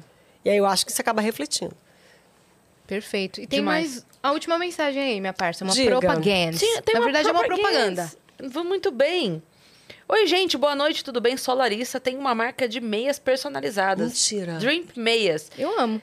Ela falou, sei que Yasmin ama. Ela botou aqui. Acertou. E eu amo meias. Eu, não Eu conheço amo essa marca. meias. Eu amo meias. Então, por Amo favor. meias. Olha aqui. Dream Meias, por E é gentileza. tipo aquelas bonitinhas, desenhadinhas. personalizada, desenhada. Eu amo. Eu queria uma meia, Larissa, já vou te falar. Eu queria uma meia que embaixo dela tivesse assim, ó, inimigas, pra gente pisar nas inimigas. Eu queria uma meia de estrela, cheia de estrela, azul com estrelas amarelas. Olha, todo mundo tá Olha aí. encomendando, eu também quero encomendar. Vai. Quero- a minha é do Rei Arnold, sabe aquele desenho da Nickelodeon? Eu amo esse desenho, então quero. Ou embaixo É. da meia pode ter também Andy. Que é legal. Andy, por causa do, do, Toy Story. Do Toy Story, É é verdade. divertido. Uma meia do Vênus, para. Uma É meia do verdade. Vênus. Do símbolo do. É Vênus, isso. pronto. Aí bota... um- Inclusive, vocês podiam dar de presente essa meia. Vem Podia ter gente. sempre aqui, ó, chegou o convidado, olha, uma meia, Uma meia. de Vênus. Como é, que é o arroba? É... Ah, ela colocou aqui, ó. Quem puder dar uma força, são meias bem estilosas, cano alto, lindíssimas. Segue a gente, arroza, arroba use Drimp. Drink. D-R-I-M-P, Drimp. Ou acesse drimp.com. A minha filha só usa meia, eu acho uma graça esse estilo. Só usa meia aqui, dessa comprida, e de tênis. Vai pra escola, assim, de meia comprida, tênis, college short. mesmo. É, e short e as meias animadonas, assim. Que Cara, é fofa, muito cara. legal os nossos viajantes terem, assim, as suas lojinhas, suas marcas. Às vezes eles vão no show, entregam coisa, mandaram coisa pra Yas. Sempre que eu vou pro show, falam, leva pra Yas. Sempre, Aquele toda meu- vez o pessoal... Meu pombo correio. E é muito legal isso, a gente ver as pessoas é, mudando também as suas vidas, né? Do lado de lá. E como a gente falou aqui no início do, da, da, coragem, de repente abrindo seu pequeno negócio, sua pequena lojinha. É, é fácil, acreditando gente. naquele sonho, sabe? Naquilo que, que tem de melhor para oferecer. A gente conversou aqui com o João Branco essa semana e ele falando disso, de é, o que eu posso fazer de melhor por você e o que você pode fazer de melhor pelo outro e o que o outro pode fazer de melhor e a gente vai se fazendo o que tem de melhor. Você disse que não seria uma boa cantora, mas que sorte a nossa ter você como atriz. Né? Então, assim, que bom que você oferece o que você tem de melhor pra gente. Obrigada. Que lindo, uhum. né? Eu gosto muito do meu trabalho, gente. Eu amo muito o meu trabalho. É, eu sou muito realizada. Muito, muito, muito, muito. Eu acho que isso faz muita diferença na vida da gente, sabe? No nosso dia a dia. Você, e eu acho um privilégio mesmo você. Bom, já acho nesse país um privilégio você conseguir trabalhar no que você gosta. E não você só trabalhar para sobreviver. Uhum. Isso, isso é um privilégio, você ter a chance de escolher o que você quer fazer, sabe? E eu amo muito o meu trabalho, eu amo muito. Eu até hoje, gente, eu entro na Globo, eu vejo a estátua do Dr. Roberto Marinho, eu falo, ah, eu adoro estar tá aqui. Filho mexe, eu falo para ele, obrigada, eu adoro estar tá aqui. Eu, eu, eu, às vezes eu estou no meio do meu trabalho, eu falo assim, ai, obrigada. Eu, eu agradeço o tempo inteiro, eu tô com os meus filhos, eu tô, sei lá, almoçando domingo. Falo, obrigada. Eu não, eu não canso de agradecer. Não canso de agradecer. O tempo inteiro vendo uma coisa simples. Eu falo, pô, obrigada, que legal estar tá aqui. Tipo, que legal estar tá aqui com vocês, que legal a troca que a gente teve, sabe? É, a gente valorizar as coisas que a gente tem. Né? Não são só sei lá, as coisas extraordinárias, as coisas simples. Sim. As coisas que fazem a gente feliz, as coisas que fazem a gente rir, as coisas que emocionam a gente, as pessoas que emocionam a gente. Né? Tão, tão importante, assim. E esse negócio que eu falei, eu acredito em energia, acredito mesmo. De eu estou no meu trabalho, eu quero dar o meu melhor, porque aquilo ali me faz tão bem. Então, eu quero entregar para o público o melhor porque eu tenho o melhor ali, então eu quero, eu tô tendo o meu melhor. Uhum. Eu tô no lugar onde eu sempre sonhei. Eu tô no lugar que eu batalhei para eu estar tá ali, batalhei muito. Eu adoro estar tá ali. Eu adoro fazer o que eu faço. Então, eu me sinto na obrigação moral de devolver para o público aquilo, sabe? É, ah, eu adoro, gente. Gosto muito do que eu faço. Obrigada. Cara, muito obrigada por você ter Ah, vindo. obrigada a vocês, obrigada a vocês. E, e, só para completar o que você disse, é muito legal a gente ver que a pessoa é a pessoa, uhum. sabe? É, tem coisas fora do ar que quem tá em casa não vê, porque começa a ver no Salve Salve Viajantes e vê até o até amanhã, né? Mas é, a Thaís chegou aqui e ela iluminou o estúdio, assim com uma alegria já disposta, que eu não sei de onde tirou essa disposição depois do dia inteiro. Mas já chegou aqui, aí o Batista tava aqui, já entrou falando com ela, que lá não gola e não sei o quê, tira foto, e o Batista se tremendo, quase chorando aqui. e já virou uma festa o estúdio. Então, assim, Foi. que bom que é ver sabe? Que vê que é isso mesmo, você é isso mesmo. E a gente fica muito feliz porque é, a gente sabe que, como você disse, a internet tem recortes, né? E a pessoa pode mostrar o que ela quiser sobre ela mesma. Mas a gente não estava ao vivo. E você mostrou o melhor de você fora do ar. Obrigada. Ah, Obrigada, meninas. E nem se só a gente agradece. Esse tipo de... Ela não sabe receber elogios mesmo, é pessoal. É verdade. Eu conto mais pra vocês depois, longe dela. Ó, oh, obrigada por me receberem aqui. Foi ótimo, adorei, adorei. Também ficaria mais três episódios, mas a gente vai ter chance de se ver outra com vez. Certeza. Tá? Me convidem. Com certeza. Sempre. Pô, Adoro um bate-papo. Com essa mensagem de coragem que Natura e Luna Coragem te encorajam a contar a sua história, tá bom? Aponte seu celular para o QR Code para conhecer aí Luna Luna Coragem e também acompanhar os outros podcasts, né, que vão falar sobre Luna Coragem, que são Bom Dia Óbvios, Afetos e PP Cansada, tá bom? São esses os podcasts para vocês acompanharem e Thaís, deixa suas redes sociais também pra galera sempre acompanhar seu trabalho. O meu é Thaís de Verdade. Thaís Arroba de Verdade. Thaís de Verdade. Em tudo. É. Será? É isso aí, vamos seguir. vamos seguir a Thaís. Se você não tá vai seguindo ainda, Instagram, você tá muito acha, errado. e aí depois você acha as outras. Escreve Thaís que vai aparecer. Thaís de Verdade. É Exato. E se inscreve já no canal do Vênus pra gente chegar a 2 milhões de inscritos, que é a nossa nova meta, tá bom? E a gente tá aprontando coisas, né? Aprontando coisas. Esse mês, É. eu publiquei a agenda do mês de abril e falei assim: só tá indo até dia 19 e depois eu conto por quê. Uhum. A gente vai contar por quê. Amanhã a gente conta, será? O marketing vai nos matar. Cara, a, a Vani, ela guarda muito. A Vani deve estar no marketing. É. Porque ela guarda muito segredo, a ela Vani. não falaria nunca. Ela não falaria nunca, a Vani. Olha, Eu vocês- já sou boca aberta. Vocês podem não contar para o público, mas assim que encerrar ali, conta para mim. Ah, Claro. Tá bom. Então a gente Já vai encerrar pra curiosa. contar pra Thaís. Segue a gente também nas nossas redes pessoais, sensuais. Aham. Cris Paiva com dois S e a Zeacine. Segue a gente lá. Um E beijo. sigam a Natura pra acompanhar todas as novidades sempre, tá bom?